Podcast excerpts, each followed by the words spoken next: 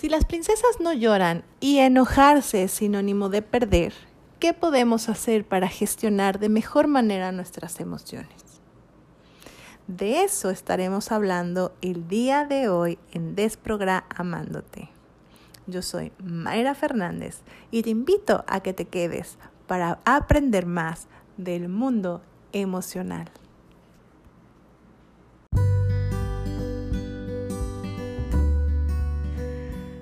Convenciste que eres un cúmulo de historias, pero eres mil veces más grande que eso.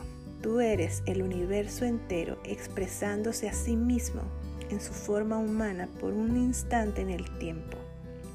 Se requiere de coraje, despojarse de todas las capas que te impiden ver tu profunda luz y tu infinita belleza.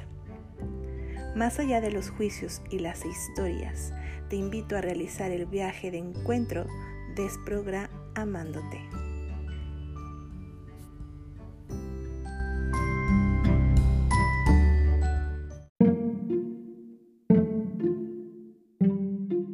Hola mis desprogramados y desprogramadas. El día de hoy estaremos platicando del mundo emocional y cómo podemos ir desmitificando las emociones. Bueno, pues el día de hoy vamos a hablar justamente de las emociones. Creo que es una pieza fundamental para nuestros procesos de aprendizaje, de quitarnos programaciones viejas, obsoletas, que ya no nos funcionan, que, que no nos dejan crecer, que nos limitan, que nos cuartan la libertad de expresión. Y es que andamos cargando un montón de cosas, de juicios con respecto a lo que experimentamos, sentimos, de las sensaciones que registramos en el cuerpo. Porque ¿dónde se sienten las emociones? En el cuerpo. Antes de que tuviéramos juicios acerca de lo que son, ¿no? De que le pusiéramos una etiqueta, es decir, como estás triste, estás llorando, esto es tu enojo, esto. Digo, si bien y acaso nos dieron algo de educación emocional, que yo diría que apenas en estos tiempos es cuando escuchamos hablar mucho más de, la inteligencia emocional y la educación emocional, pero ah, si nos vamos, nos remontamos al tiempo en el que yo era niña, uh, no, no tiene tanto tiempo, algo, eh, de esto se escuchaba muy poco. Y lo que sí escuchábamos es que la buena educación era ser todo, pero todo menos niño, ¿no? Y es que los niños pareciera que son molestos, son ruidosos, se mueven todo el tiempo, lloran todo el tiempo, gritan todo el tiempo, ¿no? Y es que los niños están tan vivos, radicalmente vivos. Eh, no se guardan nada, no disimulan, no les importa el que dirán, ni las apariencias, ni nada de eso. Entonces podremos hablar de que ellos constantemente están en el mundo emocional, ellos viven el mundo emocional, es su día a día, es su pan y su agua. Entonces, a los adultos les pasa algo o nos pasa algo con los niños. Eh, he estado como en un par de reuniones con con amigas, a veces no, tan cercanas, pero el comentario siempre es como, como el juicio de, híjole, ¿no? Es que cuando vemos a unos niños corriendo alrededor de la mesa, y esto lo hacía antes de que yo fuera mamá, eh, eh, es como que, ¿por qué lo permiten, no? O sea, ¿por qué, ¿por qué permiten este tipo de situaciones con los niños? Los y cuando uno se vuelve papás y sus niños andan corriendo, bueno, nuestros niños andan corriendo por las mesas, uno cae en cuenta y se muerde la lengua de todas las veces que te atreviste a juzgar una actitud así. ¿Por qué? Porque con, con conocimiento de lo que es un niño, no me voy a meter a temas tan densos porque yo, yo tengo una política que realmente el mundo no está hecho para los niños en el sentido de que pensamos muy poco en ellos. Los niños tienen muy pocos espacios públicos. Si ustedes se atreven a salir a un fin de semana a comer a un restaurante o al mall o lo que sea, ¿cuántos son los restaurantes que piensan en las necesidades de un niño que no sea el restaurante de la M gigante, eh, en donde ah, el tipo de calidad de alimentación no es justamente lo que muchos estamos buscando para nuestros hijos. No hay, la realidad es que no hay espacios. Pero bueno, este no es un programa para quejarme de la falta de consideración hacia los niños, pero sí para eh, como resaltar o exaltar que los niños tienen muy poco espacio en donde se les permita ser niños, porque entonces los adultos queremos que se comporten como algo que no son, ¿no? Como adultos. Y, y no, no, no va por ahí la cosa, ¿no? O sea, ellos todavía no tienen la madurez, no han alcanzado ese, ese grado de análisis, reflexión de cada una de sus acciones. Físicamente no pueden tener las pompas pegadas a la silla porque no es sano, porque ellos saben orgánicamente lo que les hace ser bien, lo que les, o sea, lo que les hace bien. El mundo emocional necesita movimiento porque justamente eso es. La emoción es energía en movimiento. Y si yo estoy sintiendo que algo adentro se mueve, yo voy a buscar la manera de expresar aquello que me sucede.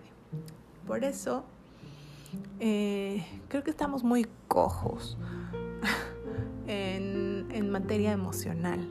Por lo menos si queremos como implementar una buena gestión. Yo siempre les digo a mis a, la gente que viene conmigo a trabajar, iba a decir mis, mis pacientes, mis clientes, eh, que necesitamos aprenderle más a los niños, ¿no? O sea, un niño no, cuando llora, llora con todo, ¿no? Llora a pulmón abierto, grita, hace sonido, ¡guau! ¿no? y la cara se le enrojece y a veces puede aventar las cosas. Eh, y fíjense la manera en la que llora un adulto. ¿De qué manera llora un adulto? Para empezar, si lo logras ver, es porque no, el baño estaba ocupado y no se pudo ir a esconder. Pero seguramente va a buscar la manera de agachar el rostro, llevarse algún cabello si es mujer hacia adelante para que le cubra la mejilla y no se le alcanza a ver el tono rojizo que tiene su, su, rostro. Y una ligera lágrima va a correr por su mejilla. Unos cuantos mocos se escucharán por ahí, pero uno podrá decir tiene gripa si no pones la suficiente atención. Y eh, y escucharás uno que otro moco sorber. A lo que los demás adultos que llegaran a percatarse de la escena es, ah, alguien está llorando. todo el mundo desaparece de la escena, ¿no? Es como que en el momento en que estamos más vulnerables y que a lo mejor podemos anhelar el contacto, el abrazo, el apapacho de un otro híjole, es que no vaya a ser que se me vaya a pegar y me vayan a dar ganas de llorar a mí también, se me vayan a remover mis emociones y más vale mejor de lejitos. Y eso no tiene nada que ver con, el, con la era del COVID, ¿verdad? Este, es impresionante la falta de empatía que podemos llegar a tener cuando vemos a, otro, a otra persona llorar eh, o, o, o nos si nos llegamos a atrever a contactar con ese otro, dense cuenta el nivel de, desconexión que podemos llegar a, tener. Porque le preguntamos al otro qué tienes. Y acto seguido de preguntarle qué tienes, la segunda frase que vamos a soltar es, no llores, no vale la pena. ¿no? O algo así de, Ah, pero no te preocupes, vas a ver que todo se va a solucionar. No, yo no quiero escuchar que se va a solucionar, yo no quiero que me digan en ese momento que no es para tanto porque me estás diciendo, estás desvalidando lo que a mí me está pasando. Estamos tan acostumbrados a hacer eso, a desvalidar las emociones y estamos acostumbrados a hacerlo porque nos lo hicieron en mil cantidad de veces. No sabemos qué es acompañar una emoción. No necesitamos palabras, no necesitamos consejos. De verdad, ahórrate el mejor consejo de la vida si ves a alguien en ese estado de vulnerabilidad la estamos cagando muchísimo. Entonces, eh, vean qué nos pasa con las emociones, porque las emociones nos mueven, nos mueven a todos. Y, entonces, como no sabemos qué hacer con eso, o una de dos, o huimos o aconsejamos. Y ninguna de las dos ayuda a gestionar el mundo emocional. Entonces, eh, eh, el, poder mirar qué hace un niño con sus emociones y yo no estoy sugiriendo siéntate y pega eh, y grita, ¿no? En plena oficina, no. Eh, sí lo hago en otras ocasiones cuando estás en casa, sí lo llego a aconsejar, ¿no? Como déjate llorar, déjate ser ruido, ¿no? O sea, deja de llorar para adentro porque estamos tan acostumbrados o como que nos acostumbramos a sentir que nuestro llanto incomodaba a los demás. Piénsenlo. ¿Por qué un niño que lloraba a pulmón abierto dejó de llorar a pulmón abierto y ahora llora para adentro? Eso es el máximo ruido que vas a escuchar de un adulto. Es tristísimo. ¿No? ¿Por qué no pegar una buena llorada? Una buena llorada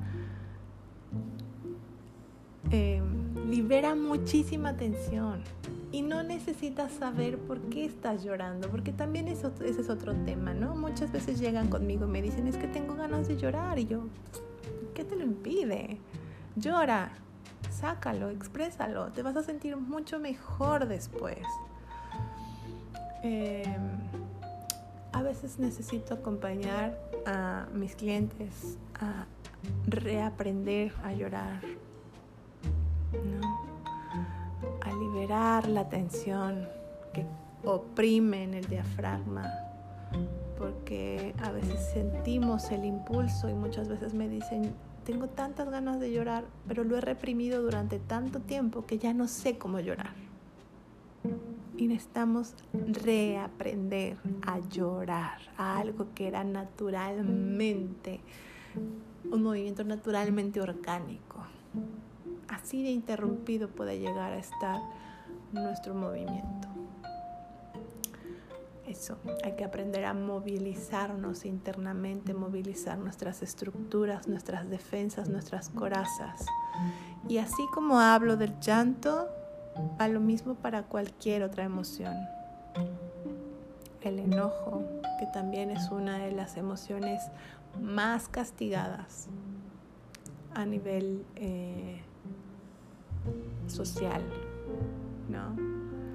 En esta casa no se enoja, ¿no? ¿no? El que se enoja pierde, eh, te ves fea, enojada. Em, de esa manera, o, nos condicionaron, ¿no? Como si te enojas, entonces te quito esto, estás castigado de tal forma, te quito aquellas cosas que me gustan. Entonces fui captando a lo largo de la vida que el enojo tenía una connotación negativa y aprendí a ocultar mis estados. Eh, emocionales o a reprimir el enojo. De la misma manera en que se puede reprimir el llanto, también se puede reprimir el enojo. Y entonces aprendí a andar por la vida con buena cara, aunque por dentro me llevaran los mil demonios. Y he aprendido a aguantar y tolerar abusos en donde el enojo hubiera sido muy necesario para poner un límite y para autoafirmarme como persona y decir, esto no me parece, esto no me gusta, no lo quiero más, no me lo banco más. Em, y nuevamente a esas personas necesito aprender, necesito como acompañarles y yo misma en mi camino lo he tenido que aprender también, porque yo fui una de esas en donde eh, no me enseñaron a, no me, me enseñaron, no me permitieron plantar mala cara. Y entonces tenía la, la maña de compulsivamente sonreírle a todo mundo. Y yo a veces me sorprendía y decía, ¿por qué carajos estoy sonriendo? ¿No? ¿a quién quiero agradar? ¿A quién quiero gustar? ¿Qué pasa si realmente ven mi, o sea, mi cara tal cual es, ¿no? Eh, porque por dentro no se siente tan auténtica esta sonrisa. No me viene del corazón en este momento sonreír y plantar buena cara. Y eso no quiere decir que esté mal. Y eso no quiere decir que sea mala persona. Y eso no quiere decir un montón de cosas que me creí, que me compré y que me están jodiendo la vida. Entonces, bueno, la invitación como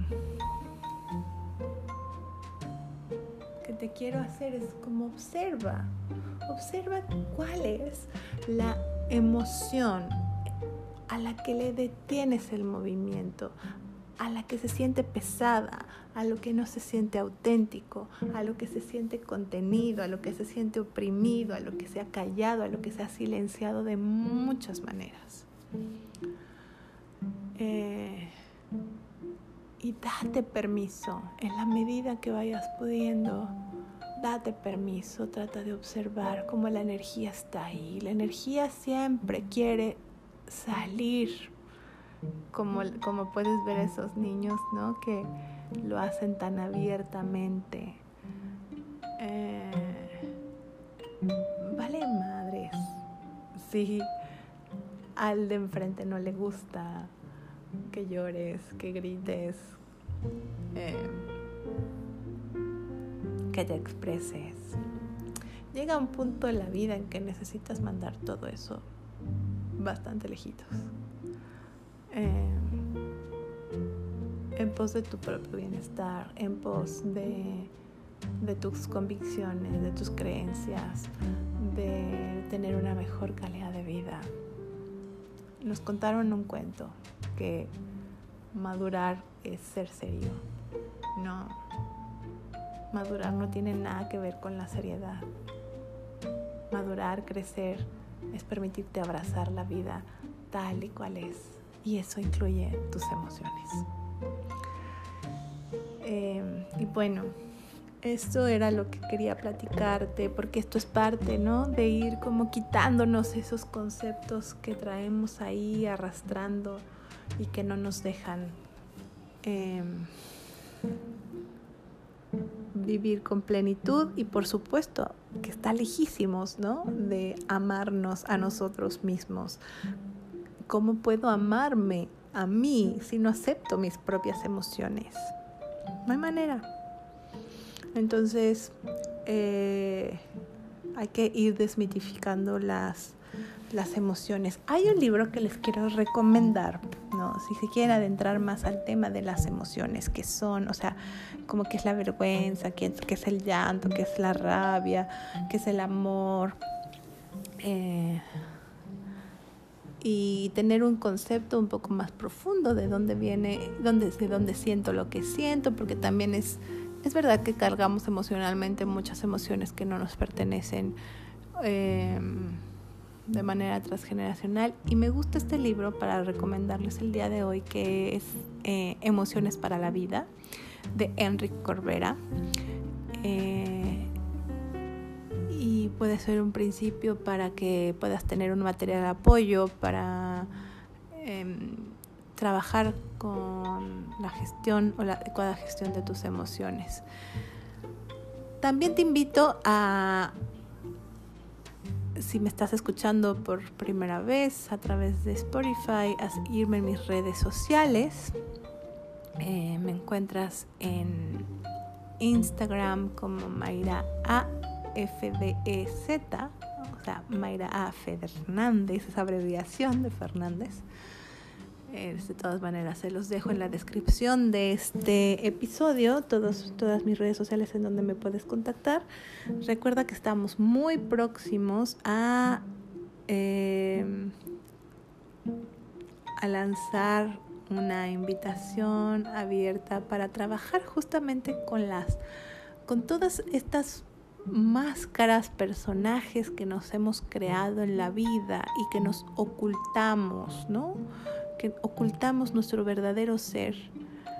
Y la invitación es para trabajar tres días de manera eh, puntual en estos personajes. Va a ser una clase muy divertida. Pronto voy a estar dando más detalle aquí en Spotify, en, Spotify, en, en el podcast estás enterando por primera vez, es una primicia. Eh, pero bueno, si me sigues ahí en las redes, sobre todo en el Instagram, que es donde estoy más activa, seguramente te voy a ir compartiendo mucho más detalle. La siguiente semana estará conmigo Andrea Valeria. Ella es música, canta, autora, canta hermoso y nos va a platicar de quién es, de cómo surge también este movimiento de la música en ella, que es su medicina, que es lo que ha nacido para compartir al mundo y algunas otras cosas más. Bien interesante, Andrea. Y bueno, pues por ahora me despido. Eh, te, envío como un gran abrazo. Hazme saber em, también en comentarios qué te parece este episodio y de qué más te gustaría que habláramos, ¿no? ¿En qué más te gustaría que profundizáramos? Bueno, sin más preámbulo, me despido. Yo soy Mayra Fernández y esto fue Desprogramándote.